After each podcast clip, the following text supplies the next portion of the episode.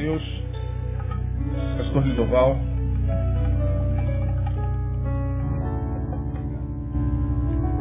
Boa noite, irmãos.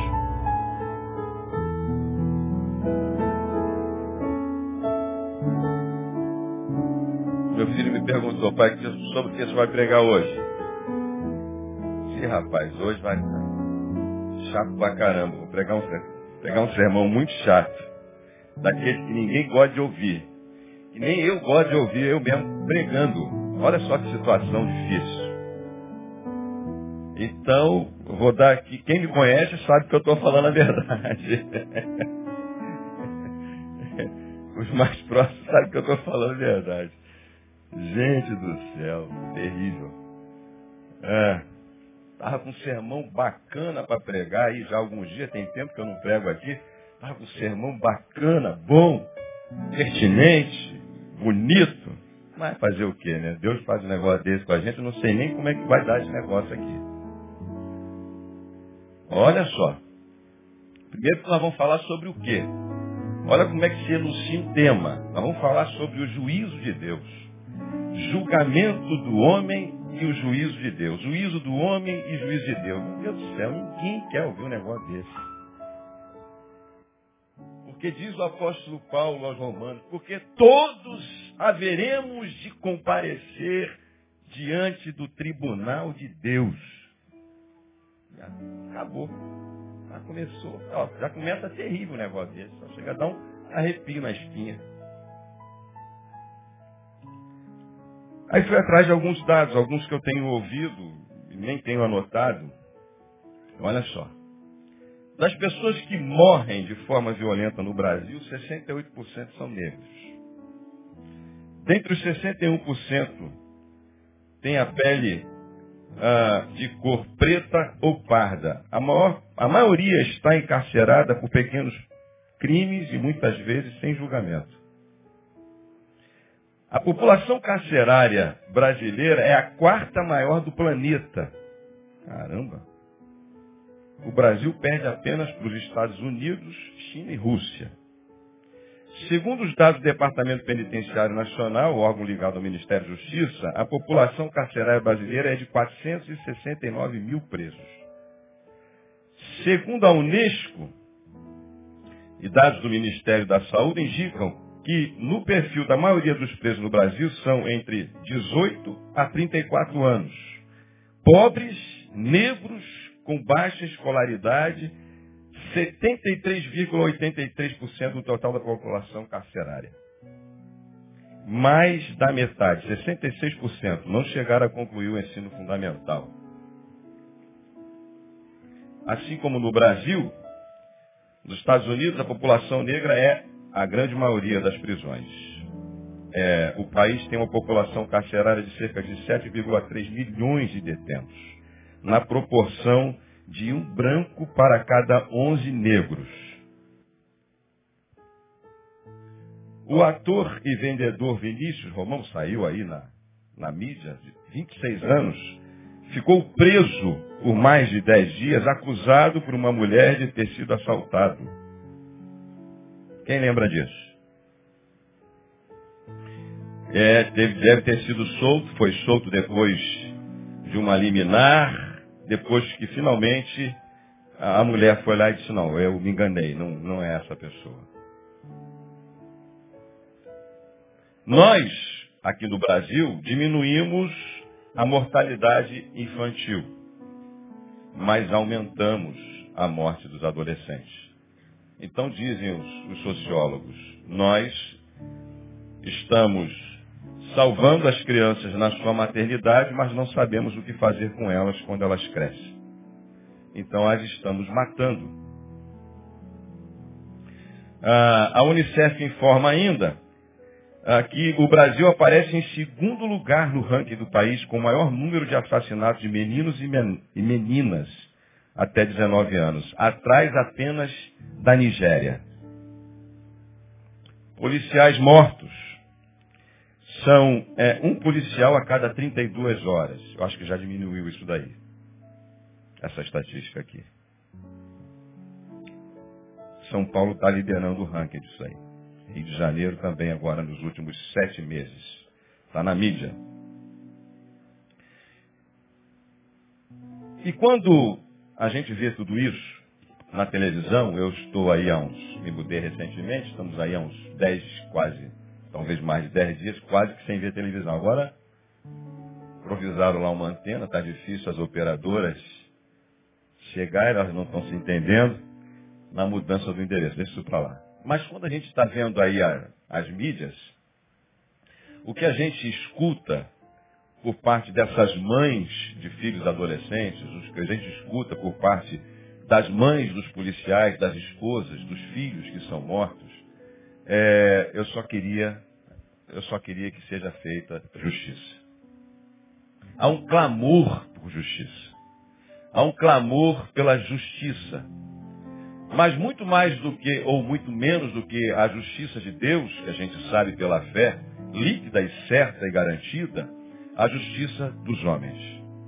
Só que a justiça dos homens está, ah, ela é falha e está, na maioria das vezes, completamente corrompida. Eu estava vendo aqui, ah, lendo aqui, e ainda revendo ali, lembrando, do, de Collor de Mello foi absolvido de todas as acusações que lhes foram feitas pelo Superior Tribunal Federal. E aí, no seu discurso no Senado, ele disse, bom, e agora quem é que vai me devolver tudo aquilo que eu perdi? Minha paz, meu sossego, o cargo que eu ocupei? E quantos estavam lá nas ruas com as suas caras pintadas, gritando por justiça, impelido pelas informações que a mídia nos impõe e nos formata o pensamento, e quando estamos reunidos, como diz alguns dos nossos colegas aqui, quando estamos reunidos numa multidão, multidão não tem consciência. No entanto, ele foi absolvido de todas as suas acusações. Todas. Mas ele perdeu seu cargo, sua presidência, etc. Eu não estou defendendo o Covas de Mello. Aliás, eu não, eu não defendo nenhum partido político. Às vezes me dá vontade de entrar em um deles.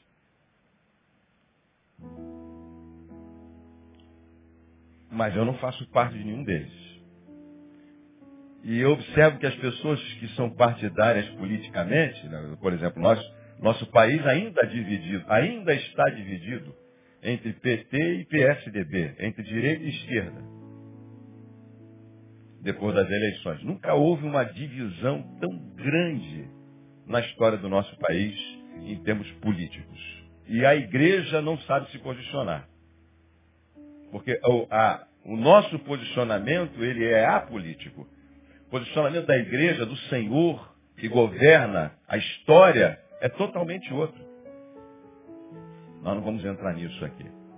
Aí eu, eu peguei uma, uma listagem, uma listagem nessa, só para introduzir a guisa de justiça, de juízo, da qual a humanidade clama, e a gente vê uma mãe quando o seu filho é morto, seja de um, de um, de um menino, possivelmente infrator ou não, ou, ou, ou de um policial no seu serviço, todos querem justiça. E aí eu, eu peguei lá no site, ah, aí diz que são as 25 piores, eu não considero as piores. Ah, algumas, alguns juízos que foram emitidos sobre algumas pessoas. Passa aí, vamos ver. Vamos lá. Olha aí. Em 2007, Sally Clark morreu de envenenamento por álcool depois de não ser capaz de se recuperar dos horrores e falsas acusações de sua condenação em prisão. Problemas psiquiátricos, como síndrome de dependência do álcool, resultaram dos alegados assassinatos de seus dois filhos em 1996, um em 96 e o outro em 98. E em janeiro de 2003, em, as suas convicções foram todas convicções foram todas derrubadas, indicando que as mortes foram por causas naturais e que as provas haviam sido adulteradas. Ela não matou seus filhos. Passa mais um tudo americano, mas tem um monte de gente no Brasil também. O caso de Sally Clark não era o único do seu tipo. Havia vários e um dos, dos piores é Angela Cunnings, após a morte de seus filhos, em 91 e 99, e de servir sua sentença por um ano, os resultados de uma investigação mais aprofundada revelaram que a sua família tinha um histórico significativo de, de morte súbita. E em 2003, sua condenação foi anulada, mas a família já estava separada e um preso, e um preso continuou a assediá-la. Ah, mais um. Thomas Kennedy, ser falsamente acusado por sua própria filha, essa é terrível. Olha só, ser falsamente acusado por sua própria filha de estrupá-la várias vezes. Quem é que vai acreditar num cara desse? Este é provavelmente o pior pesadelo de um pai. Por algumas das evidências pareceram tão autênticas que Thomas Kennedy foi condenado a 15 anos de prisão. E depois de nove anos, Cassandra, sua filha, que até então acusava falsamente seu pai, confessou que as evidências físicas do estupro eram porque ela teve relações sexuais com o menino na segunda série. O menino já era um adulto no momento em que ela revelou a verdade e divulgou um comunicado dizendo que o que ela dissera agora então era verdade. Tá bom, chega. Tem uma lista de 25. Eu poderia falar de uma outra lista de, de, de pastores, Então, essa palavra de juízo de Deus, de justiça de Deus, ela vai para você que é advogado, para você que é juiz, para você que é promotor de justiça, em primeira instância. Porque parece, inclusive, que alguns juízes, eles têm a sensação, a falsa sensação, de que eles podem fazer tudo. De que não há justiça para eles. Nós temos a falsa sensação, ao ver alguns destes políticos que nós temos vistos, em que parece que tudo vai acabando naquela linguagem que a gente diz, que tudo acaba como pizza. Parece que eles acham, agora mandaram o cara lá da Itália, meu nome dele mesmo? O Pisolato. Mandaram. Era o último, o último que, que, o único que tinha conseguido fugir e trouxeram ele de volta preso. Parece, parece que não há justiça. Parece que tudo vai acabar em pizza.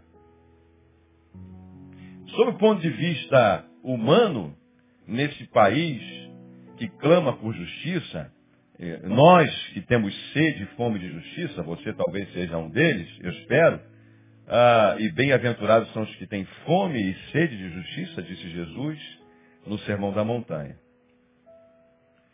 Ah, nós que clamamos pela justiça, nós pensamos muito nessa justiça humana, que comete essas atrocidades, essas falhas terríveis. Eu, se eu fosse, se eu fosse você, juiz, e que tivesse me ouvindo, eu, e se você, como eu, tivesse o um mínimo de temor a Deus, em ouvindo tudo isso, em sabendo de tudo isso, em sabendo que você pode emitir um, um juízo e uma sentença sobre alguém que pode ser totalmente inocente, diante de, de acusações que foram trazidas a você como prova, que na realidade não são, e você as tem como verdade, e você faz parte de um julgamento injusto, eu quero dizer para você, você pode até estar cheio de boas intenções, mas você está condenando o inocente, você está pecando.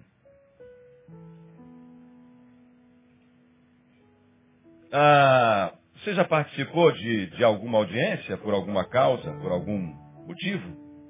Você já esteve diante do juiz por algum motivo? Eu já estive. Para você que é membro desta igreja, é advogado, seja justo nas suas causas. Não invente mentira para poder ganhar as causas, mesmo que você saiba que a sua causa é verdadeira. Porque a mentira é do diabo. Tá fraco esse Sérgio vai, vai gritar pouco hoje, vai ver só.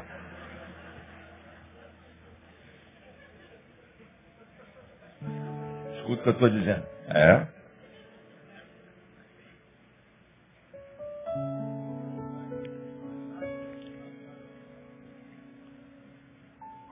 Eu sofri uma vez um acidente que envolveu cinco carros. Cinco veículos, o meu um deles. Atravessei uma via no início da minha, da minha vida automotiva, perto das 11 horas da noite, meu carro já havia, já havia parado duas vezes por problema no motor. Eu digo, por que, que eu não encostei aquele bendito carro, como eu pensei em fazer, e fui a pé para casa? E por ter parado aquele carro por duas vezes no caminho, eu passei no instante segundo presente num semáforo que para mim estava verde, num cruzamento de duas pistas altamente movimentado, às 11 horas da noite, eu achava que sinal verde era verde. Hoje eu só passo no sinal verde depois de determinada hora, horário da noite, com o pé no freio, nunca no acelerador. Escute isso você que é novo motorista. Principalmente aqui no Rio de Janeiro, que é o pior lugar desse Brasil que se tem para dirigir. Quem já dirigiu para fora sabe. Para mim, aqui no Rio de Janeiro é pior do que São Paulo. São Paulo é pior em intensidade de trânsito, mas aqui o carioca dirige que nem louco. Eu sou carioca, mas já dirigi em pelo menos, em pelo menos alguns estados desse Brasil. Então escuta o que eu estou lhe dizendo. Então eu passei, passei pelo sinal verde, um menino novo que vinha de uma pizzaria, naquela época não se tinha essa exigência que se tem do bafômetro, né? Passou a rapaziada, atravessou o sinal, o semáforo vermelho, me abardou. Abardou. Você bateu em mim. Albardou. Ah, isso. De vez em quando dá, dá essa, tranca, essa tranqueira no cérebro. Me albardou. E eu bati em mais três veículos. Ninguém se machucou. Não houve vítimas. Mas olha o prejuízo. Olha o prejuízo. Foi todo mundo para a justiça. E você sabe que quando a gente vai para a justiça, quem entra com a sua causa, quem entra com a sua causa, é, isso aparece, parece para o juiz que você tem uma causa, você está procurando uma demanda, quem tem que se defender entra como réu. Então o que, que eu fiz? Imediatamente peguei um advogado, coisa triste é quando você precisa de um advogado. Dependendo do advogado, da advogado e advogado. Ô oh, Jesus. Peguei um advogado crente, indicado por um pastor amigo meu, que o cara tinha medo de ser morto por, por, por bandido na rua. Andava com ele, o cara assustado. Meu Deus do céu, o que esse cara fez que ele está com medo de ser morto? Tá certo, vamos cá. Aí peguei advogado e então, fomos para a justiça. Justiça, pequenas causas. Chegamos lá, o juiz olhou, todo mundo colocou, lá no acidente, todos se voltaram contra mim. Porque como foi o meu carro que bateu, se voltar contra mim era vantajoso, porque foi o carro que bateu nos outros três. Só que todo mundo colocou lá no laudo que eles estavam parados no semáforo vermelho. Bom, se eles estavam parados no semáforo vermelho na via contrária do que me bateu, isso quer dizer que ele avançou o sinal. Digo, estou bem, estou bem pra caramba. Então quando o juiz olhou, quando o juiz olhou lá os papéis, as declarações, ele disse, olha, esse menino, menino que bateu no meu carro, esse menino vai perder. Mas ele já tinha levado nesse dia testemunhas falsas, que não estavam lá no dia. As próprias pessoas que estavam contra mim naquele dia me procuraram dizendo, ah, eles não estavam lá, você viu? Eles não estavam lá, Ju. Eu sei que eles não estavam lá. Nós sabemos que eles não estavam lá, mas o juiz não sabe. Mas o juiz nem chamou aquela gente. Então, eles o juiz olhou e disse assim, olha, esse menino provavelmente vai perder, vai recorrer, vocês vão perder tempo aqui. Recolham o processo de vocês e vão para a justiça comum. Já vão para outra instância, vai ser mais rápido. Aqui vocês vão perder tempo. O prejuízo é muito grande, o valor já não é de pequenas causas, não vai adiantar. Então, todo mundo recuou com seu processo. Eu fui para casa, Liguei para o advogado, digo, prepara tudo para a gente entrar primeiro de novo. Certo? Porque eu estava cheio de razão, certo? Certo. Só que na segunda-feira, o Senhor justo juiz disse para mim, essa causa está encerrada, existe a possibilidade de você perder, vai depender do juiz, eu não vou dizer para você porquê, mas existe. E eu estou encerrando esse processo. O Senhor, justo juiz, falou comigo. Eu liguei para o advogado e disse assim, pode guardar os papéis que esse caso está encerrado, você não precisa entrar mais. Ninguém mais vai entrar na justiça. Irmão, isso já se faz muitos anos. Então, ninguém entrou na justiça. Nenhum dos cinco e nem eu. Porque há um justo juiz comandando as coisas nesse planeta chamado Terra. Está melhorando, é. Está com mais convicção. Então, eu quero dizer para você que todos, como diz o apóstolo Paulo aos Romanos, todos haveremos de comparecer ante o tribunal de Deus.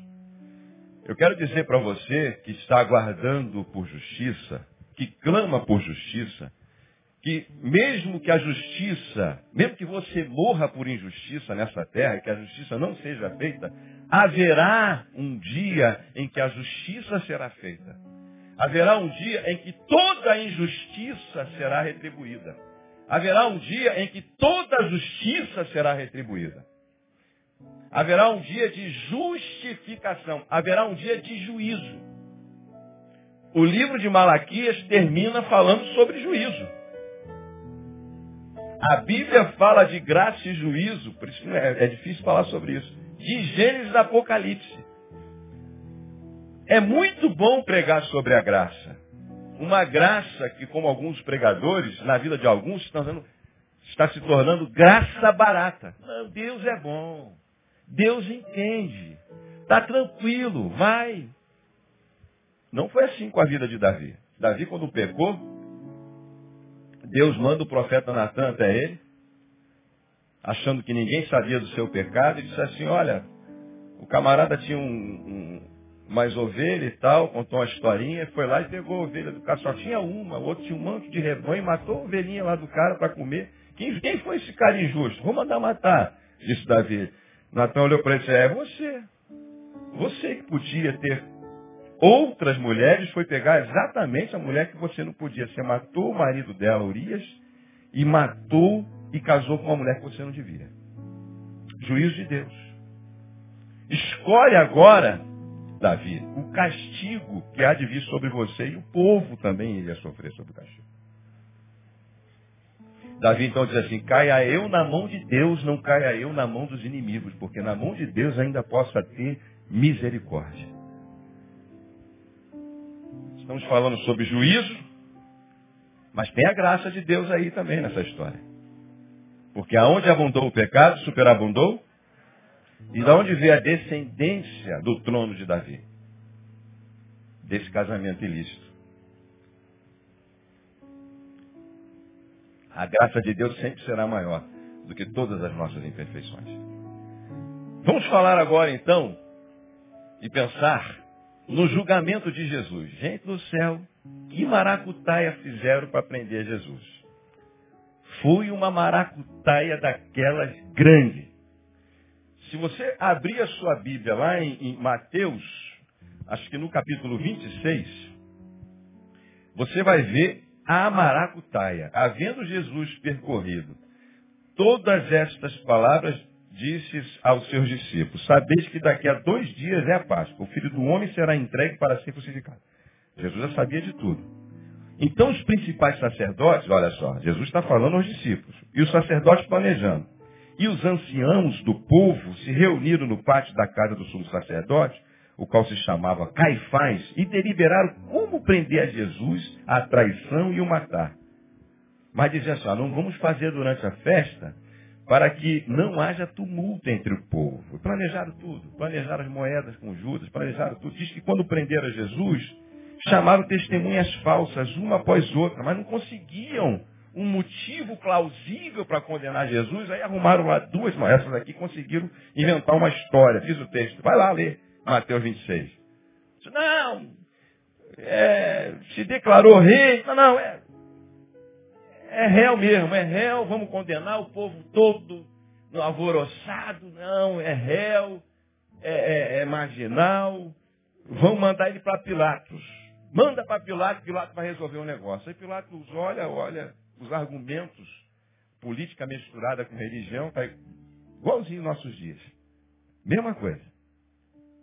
Pilatos olha e diz assim, olha, eu não estou vendo nada. Vamos para o povo. O povo, que a voz do povo é a voz de Deus. Você ouve isso por aí. Aí o povo diz assim, bom, estava na época de soltar um, um, um preso, diz assim, vocês é que vão escolher Barrabás, que estava lá condenado justamente, preso justamente, ou Jesus? E o povo gritou, Barrabás, Barrabás. E Jesus, crucifica-o, crucifica-o. Ele disse, mas eu não estou vendo nada para crucificar, mas o povo quer, os religiosos querem, eu tenho que agradar todo mundo, eu lavo minhas mãos. E os, o povo judeu diz assim, caia sobre nós o sangue dele. E caiu mesmo. Uma maracutaia sem mais tamanho. Então, para você que está sendo injustiçado, é pai, a gente vai no gabinete, é, é, é pai injustiçando o filho. Já imaginou? Filha injustiçando o pai, acusando o pai de estupro. Eu quero dizer para você que dentro da justiça desse mundo, ninguém está protegido. Nem eu, nem você, nenhum de nós. Mas diante da justiça de Deus, ninguém vai escapar.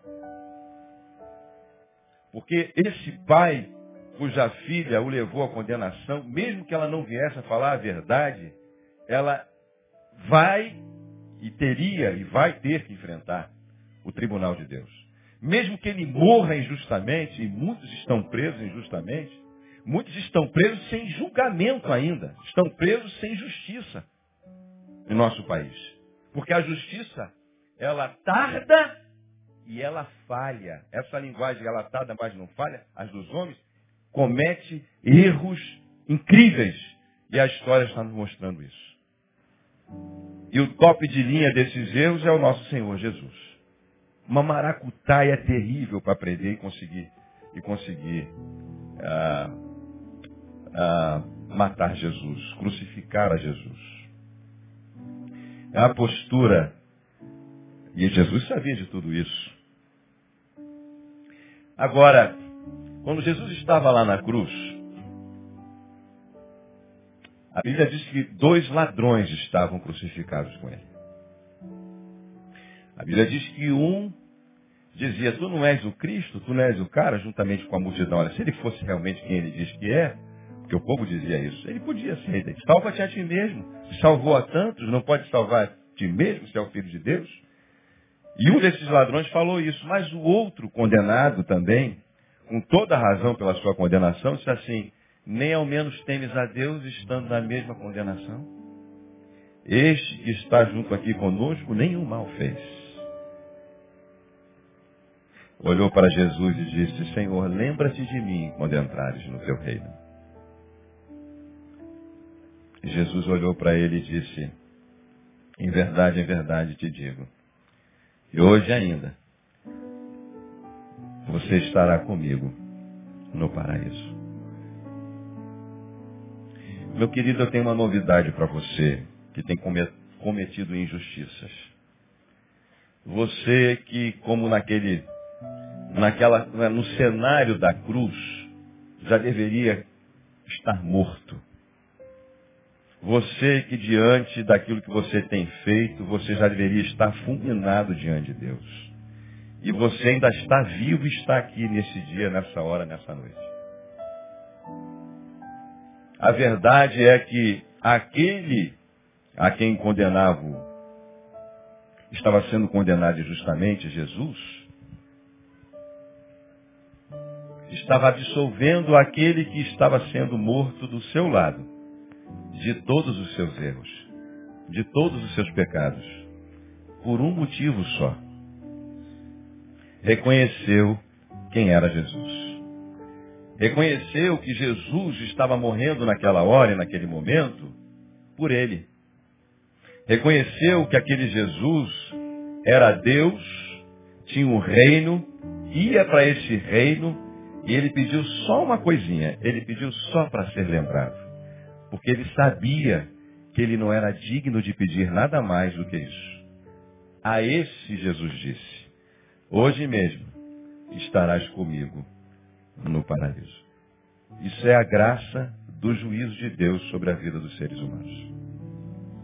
Eu quero dizer para você, entre justiça e juízo, nós não vamos falar tudo sobre isso, que Jesus, ele não só nos justifica, ele não só é quem nos perdoa e justifica, quem nos faz, quem nos redime, mas quando estivermos diante desse tribunal de Deus, ou você vai estar diante de um juiz, ou você vai estar diante do seu Salvador.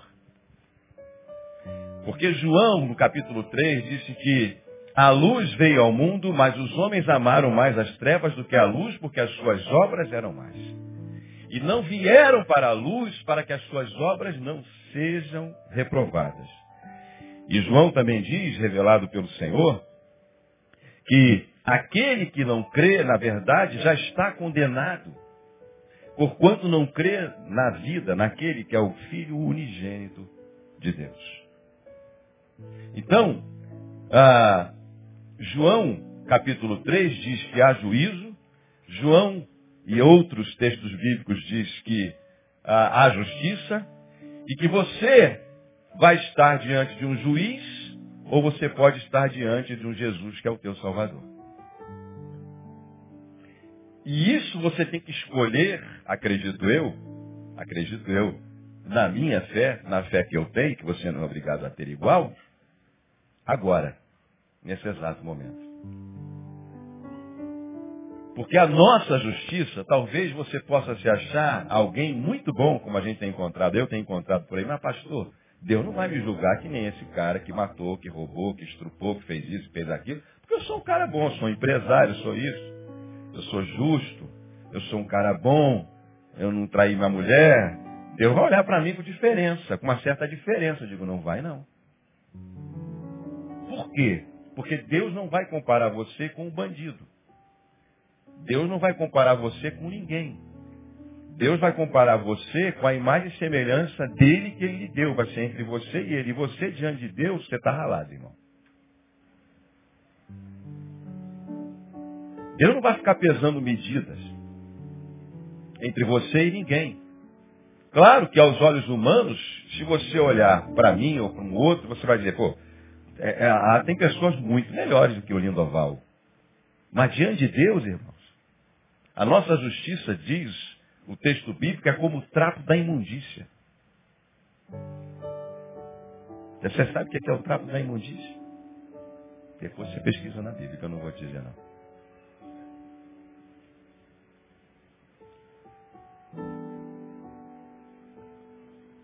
Eu quero dizer para você na Bíblia que o juízo de Deus ele não está só no Velho Testamento, não, está no Velho e no Novo.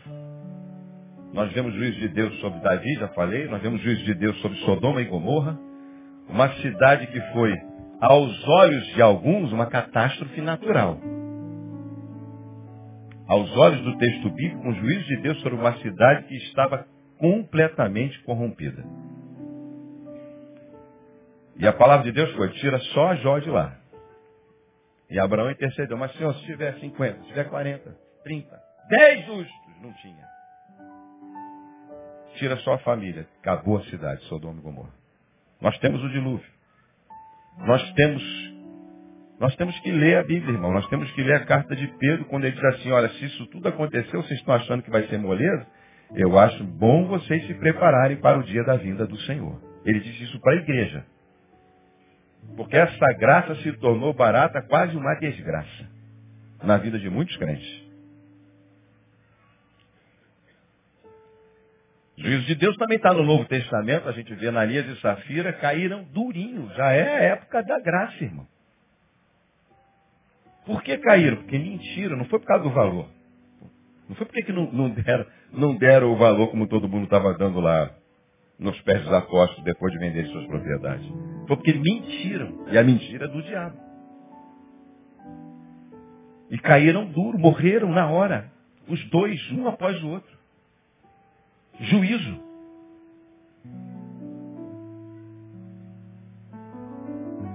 Novo Testamento. Você quer um pouquinho mais? Eu adoro ler Hebreus capítulo 12. Eu falei para você que ia ser um sermão comprido e chato. Avisei. Hebreus 12 diz assim, ó, não resistis até o sangue combatendo contra o pecado. E já vos esqueceste da exortação que vos demoestra como a filhos, filho meu, não desprezes a correção do Senhor. E nem te desanimes quando por eles é repreendido, pois o Senhor corrige ao que ama. Açoita todo aquele que recebe por filho. É para a disciplina que sofreis. Pois Deus vos trata como a filhos. Pois qual é o filho a quem o pai não corrige? Mas se estáis sem disciplina, da qual todos se têm tornado participantes, sois então bastardos e não filhos. Além disso, tivemos nossos pais segundo a carne para nos corrigir e olhávamos com respeito. Até ah, alguns já não respeitam mais, né? Não nos sujeitaremos muito mais ao Pai dos Espíritos e veremos? Pois aqueles por pouco tempo nos corrigiam, com bem lhes parecia, mas este para o nosso proveito, para sermos participantes da sua santidade. Na verdade, nenhuma correção parece motivo de gozo, porém de tristeza, mas depois produz um fruto pacífico de justiça, nos que por ela têm sido exercitados. Portanto, levantai as vossas mãos cansadas, joelhos vacilantes. Fazei veredas direita para os vossos pés, para que o que é manco não se desvie, antes seja curado. Quem gosta de ler um negócio desse? Gente, coisa boa é ser filho. Coisa boa é quando você está fazendo algo errado, quando você sabe que você está indo numa direção errada, e Deus, não estou falando de gente, e Deus vai até você e te repreende. E Deus para você e diz assim, meu filho, volte para o caminho que você estava caminhando. Você já viu aquelas cartas do Apocalipse?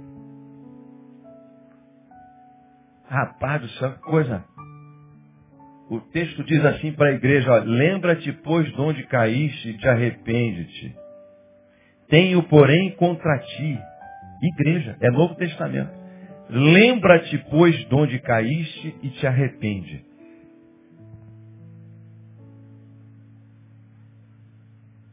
Juízo de Deus, pregado através de João à igreja. Igreja toda. E por que, que é importante você lembrar onde você caiu? Eu vejo pessoas arrependidas do seu pecado, até dizendo que não vai cometer mais. Eu vejo porque eu sou pastor. Até acredito que estão arrependidas, mas não mudaram a sua essência. E não conseguem perceber, e ainda perdidas estão não consegue ainda perceber aonde foi que elas caíram. Porque a gente acha que o cara que adulterou, ele caiu, né? Como diz o Davi, né? Ele pecou quando todo mundo descobriu que ele tinha pego lá a mulher com o Natan. Não. Quando ele olhou lá, já tinha começado a queda dele. Quando Jesus, no Sermão da Montanha, a gente não conhece esses textos legal aí. E diz assim, olha, se você olhar, você já adulterou. Se você desejou o mal, a morte, você já matou o teu irmão. O que, que Jesus está querendo dizer? É que está dentro. Ele está cuidando do interior.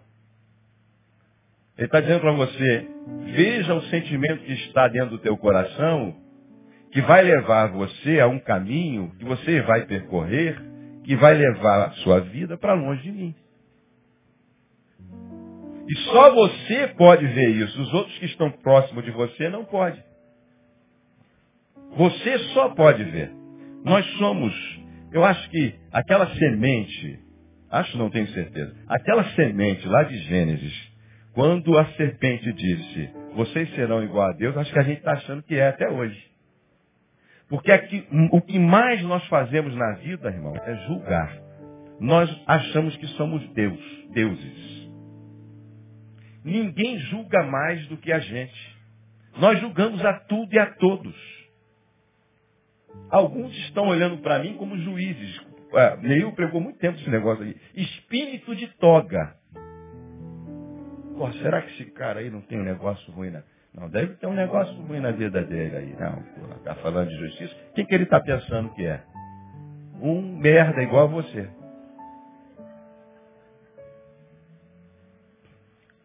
Como todos os outros que pregaram e disseram, eram homens falhos, porcaria de gente, e pediram a Deus para descer fogo, pediram para descer água, e Deus ouviu.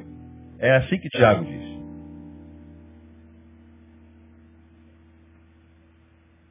Por isso que é difícil pregar um negócio desse. Mas eu sou filho. Eu sei o que é ser corrigido pelo Senhor. Eu sei o que é ser repreendido por Ele. O que é fazer um acerto com o Altíssimo. E se você nunca foi consertado por Deus, eu espero que quem sabe possa ser uma palavra de conserto para você, é porque você está longe de ser filho. Porque o texto diz que Deus corrige a todos os seus filhos a quem ama. Porque Ele quer que você chegue lá um pouco melhor do que você está hoje. Bem melhor. Então, para você que é comerciante, faça preços justos.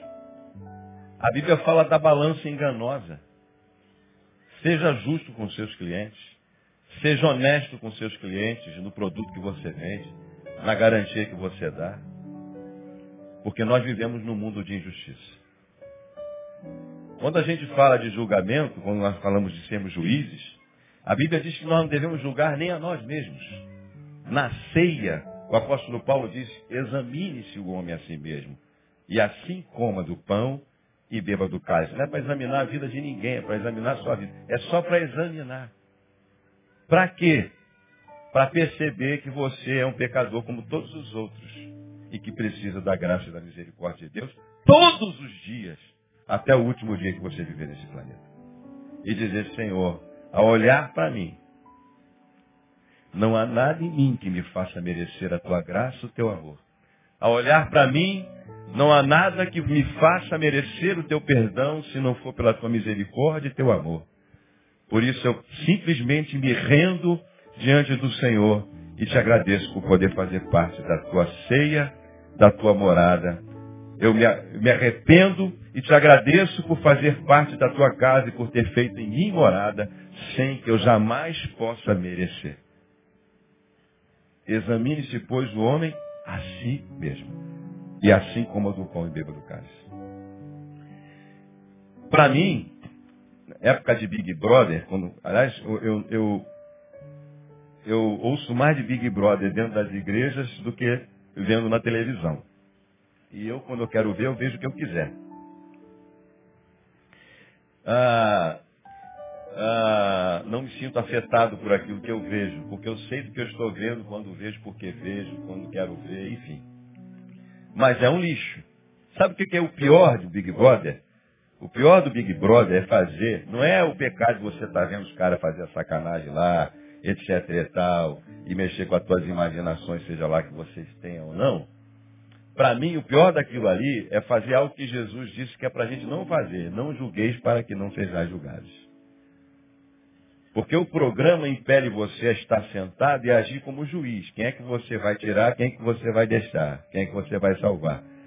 O programa impele você a exercer juízo sobre a vida de pessoas com base em informa informações que você está vendo. Nem sempre pode ser a essência dessa pessoa que está lá. Então é um exercício de, de ah, juízo da qual Deus pede para ninguém fazer. Não julgueis para que não sejais julgados, não medis, porque com a medida com que vocês julgares, vos julgarão a vós, com a medida com que vocês medirem, vocês serão medidos. Você pode imaginar isso? É como no perdão. Agora, voltemos à cruz. E vou terminar. Qual é a postura de alguém que está sendo injustiçado? Para você que está chateado com as pessoas que estão sendo injustas com você. Eu acho que boa parte da nossa chateação é essa, né? Isso não é justo, isso não é justo. Eu acho interessante porque é, há poucos dias eu, eu ouvi duas famílias. As duas, as duas famílias criticando, todas cristãs. As duas famílias criticando a postura uma da outra. Mas que Deus é esse que essa pessoa serve? É o mesmo Deus Jeová. Mas que Deus é esse que a outra pessoa serve? É a mesma coisa. As duas achando que estão sendo injustiçadas. Todas cobertas de razão. As duas completamente certas e completamente erradas. Você vai julgar uma situação dessa? Primeiro que não tem que julgar nada.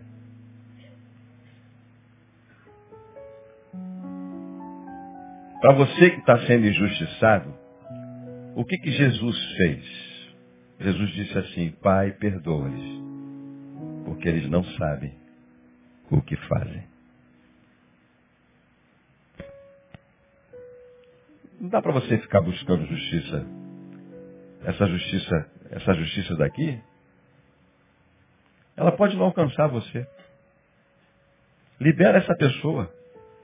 Libera uma palavra de graça sobre essa pessoa. Seja teu pai, tua mãe, tua irmã, teu vizinho, teu patrão. Libera aqui dentro. Pode ser até que dentro da perspectiva humana você consiga encontrar uma justiça aí, um juiz bom, usado por Deus. Estão aí para isso, né? Quem sabe aí vê a tua causa e te dá um, um veredito bacana. Que bom que você encontre isso daí. Mas fique em paz com Deus. Fique em paz com Deus hoje, aqui e agora. Libera esse teu coração. Porque se você morrer hoje, toda a tua demanda não vai servir para mais nada. Acabou. Se Deus chamar você hoje para o juízo, para o juiz, para o justo juízo dele, as tuas demandas aqui na terra, elas acabam. Somem. Então entrega isso para o justo juiz. Entrega para ele. Porque nada, absolutamente nada, escapa ou escapará dos seus olhos e do seu perfeito juízo. E muitas vezes nós nem ficamos sabendo o que, que Deus está fazendo de justiça e juízo sobre esse planeta Terra. Na Bíblia, nós encontramos alguns vislumbres desse juízo, dessa justiça. Ao olharmos assim, esse mundo que a gente está vendo, eu fico triste eu fico triste tanto quanto um policial morre, quanto como um desses meninos, mesmo que sejam do tráfico, assassinos, eu fico triste quando morrem, quando eles são mortos violentamente, sem direito a julgamento e juízo. Eu fico triste igual. Quando sobem aqui, matam ah, adolescentes, mataram alguns meses atrás, uns, uns 3, 4, 5, eu estava viajando, eu fico triste. Se matar um policial, eu fico triste, porque isso não é a justiça de Deus. Esses são os processos da, da, da degradação do ser humano. Onde é que isso vai parar? Só Deus pode parar isso. Por isso que nós temos que dizer como igreja, Maranata, hora vem Senhor Jesus. Porque nós vamos continuar sofrendo muita injustiça nesse planeta. O que, que você pode fazer? Você pode dizer, vem Jesus. Você pode entregar os juízos que você faz que não são seus a Deus, que é o justo juiz, e viver em paz nesse planeta Terra. Porque você, você, você pode até ganhar uma causa na justiça, mas se você ganhar uma causa na justiça, injustamente, você nunca terá o fruto da paz, da justiça de Deus sobre a sua vida. Você pode mentir numa causa, numa causa ah, numa causa trabalhista, qualquer uma que seja, você pode ganhar uma bolada, mas você nunca terá a justiça de Deus sobre você. Mas o juízo de Deus virá sobre você. E eu quero dizer para você uma coisa: se você é filho, filho de Deus, o juízo de Deus vem muito mais rápido. Porque Deus corrige aos seus filhos a quem ama. O texto diz que aqueles que não são filhos não têm essa correção imediata de Deus. Nós a temos. Os filhos a têm. Então nós vivemos num mundo completamente injusto, nós clamamos por justiça, clamamos por uma justiça errada, uma justiça que se equivoca com os dados das informações que recebe, uma justiça que pode cometer as maiores de todas as injustiças, mas nós acreditamos num Deus que é justo juiz, que julgará a todos, como disse o apóstolo Paulo, todos iremos comparecer ante o tribunal do Senhor. Você tem medo? Ou você tem esperança? Essa palavra traz para você pesar ou alento? Se ela traz pesar, você precisa do perdão de Deus. Você precisa do alento de Deus. Você precisa ser justificado pelo Senhor. Você precisa da graça de Deus. Você precisa sair daqui sabendo que nenhuma condenação há para aqueles que estão em Cristo Jesus, o nosso Senhor. Diante dele um dia estaremos. Olharemos para ele como nosso Salvador ou olharemos para ele como justo juiz? Paulo diz aos romanos que somos inexcusáveis diante dele. Não há palavras e ninguém que possa te defender diante do Altíssimo. Ninguém pode justificar você diante de Deus, a não ser Jesus. Então agora, e agora eu quero orar, depois dessa palavra chata pra caramba.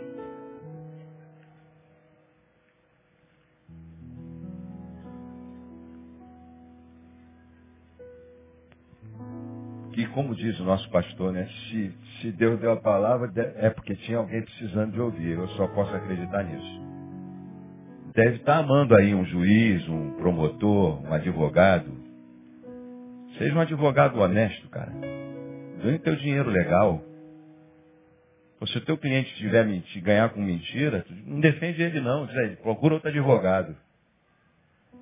Porque eu acredito na verdade. Seja um juiz verdadeiro, seja um advogado verdadeiro, seja um promotor de justiça verdadeiro. Tente fazer justiça no mundo de injustiça e peça misericórdia de Deus, sabendo que você pode cometer muitos erros. E só há um que possa fazer justiça nesse planeta e é o Senhor, que conhece tudo e a todos eu e a você com toda a inteireza daquilo que somos e pensamos.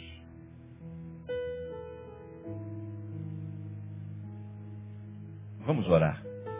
Eu queria convidar o Vida. 8 e 5, maravilha. Convidar você, convidar você a, a, a um arrependimento é um turbilhão. Para mim, isso aqui é um turbilhão de coisa. Não tem como setorizar isso daí ah, num apelo, né? Num apelo tão simples. Não é um, tão simples fazer um apelo desse.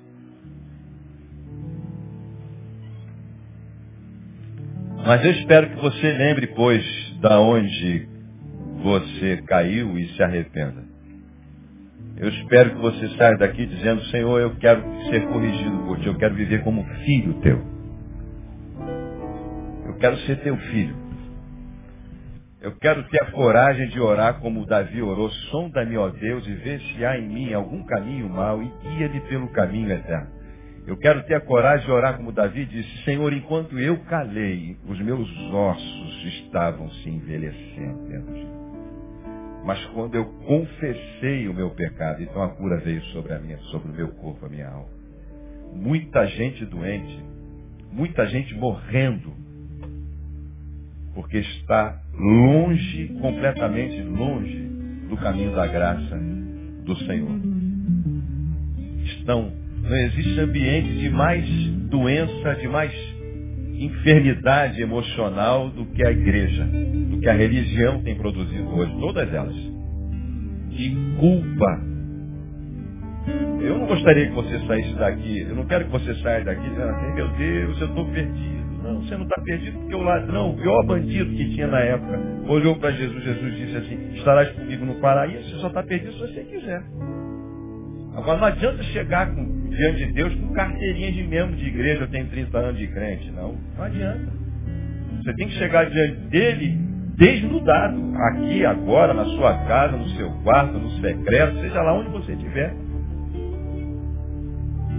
Não tem como negociar com Deus. Deus me abençoa, o senhor sabe que está sendo difícil pra caramba, eu não estou conseguindo. Não, senhor.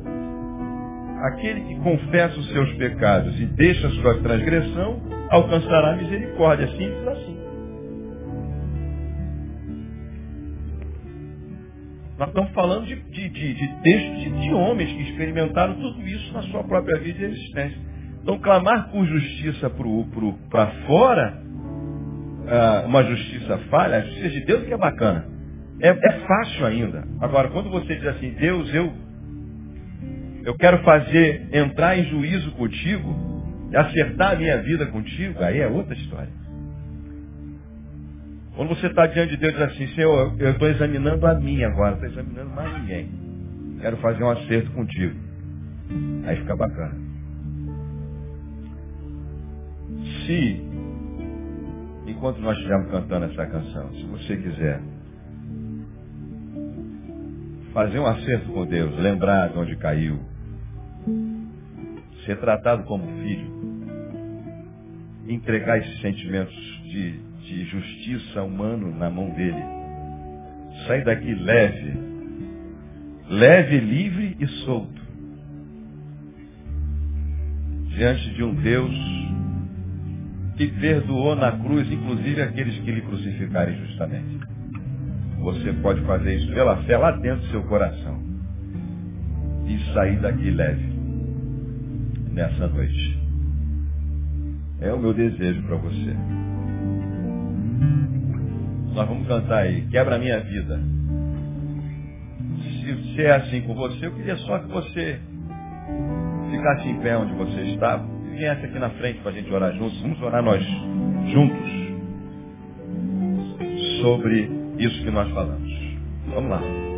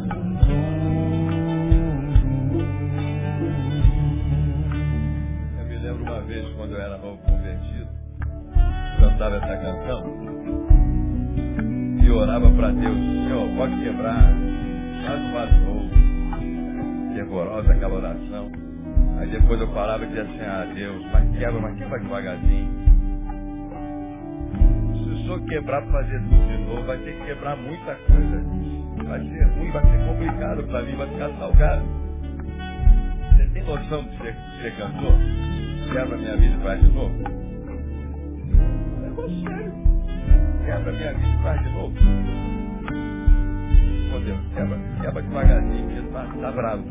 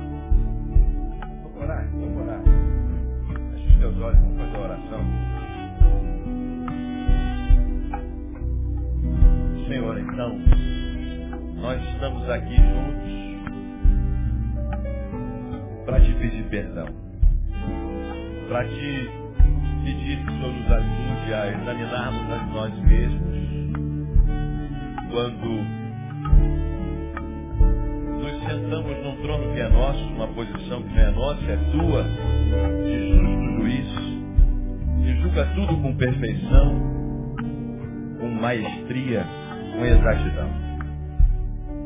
o Senhor nos ensine o caminho do, do perdão, da graça, o Senhor nos corrija como a filhos. Porque queremos viver como teus filhos. Junto com esses meus irmãos que aqui estão, que eu não conheço, mas tu conheces com tanta maestria e perfeição. Saiam daqui mais leves, sabendo que há justiça de Deus nesse planeta chamado Terra, nesse mundo, nesse cosmos. Há um Deus justo juiz. Que nada escapa ou escapará dos teus olhos. Eles aprendam a, acima de tudo, a entregar em tuas mãos as suas demandas e a viverem uma vida leve. Eles saiam daqui em paz. Eles saiam daqui perdoados, alcançados pela tua graça, sabendo que a graça triunfa sobre o juízo, a misericórdia triunfa sobre todas essas coisas. E nós acreditamos assim. Porque naquele último momento, aquele ladrão alcançou essa tua graça, essa tua misericórdia. O Senhor disse, hoje mesmo estarás comigo no paraíso. Que assim seja com esses meus irmãos, que eles perseverem nessa fé. Eles perseverem como novas criaturas, como filhos amados, que todos nós queremos ser. Se nós te pedimos nesse mundo de tanta injustiça, nesse mundo onde tantas pessoas estão sofrendo por perdas de, de filhos, de pais, com tanto crime de todas as sortes, de todas as distâncias. Tem misericórdia desses que sofrem por injustiça de um sistema completamente corrompido. Tem misericórdia. Tem misericórdia das nossas vidas. Assim nós te pedimos. Em nome de Jesus. Amém e amém. Deus abençoe. Deus abençoe. Pastor Isaías. Vamos cantar então mais uma canção com o nosso grupo aí. Deus abençoe vocês. Obrigado pela coragem. E em cantando, dá um abraço no teu irmão, diga Deus abençoe, vá em paz, né? Uma palavra de graça no teu irmão que está do teu lado. Tenhamos uma boa semana, você saia daqui leve confiando na Deus.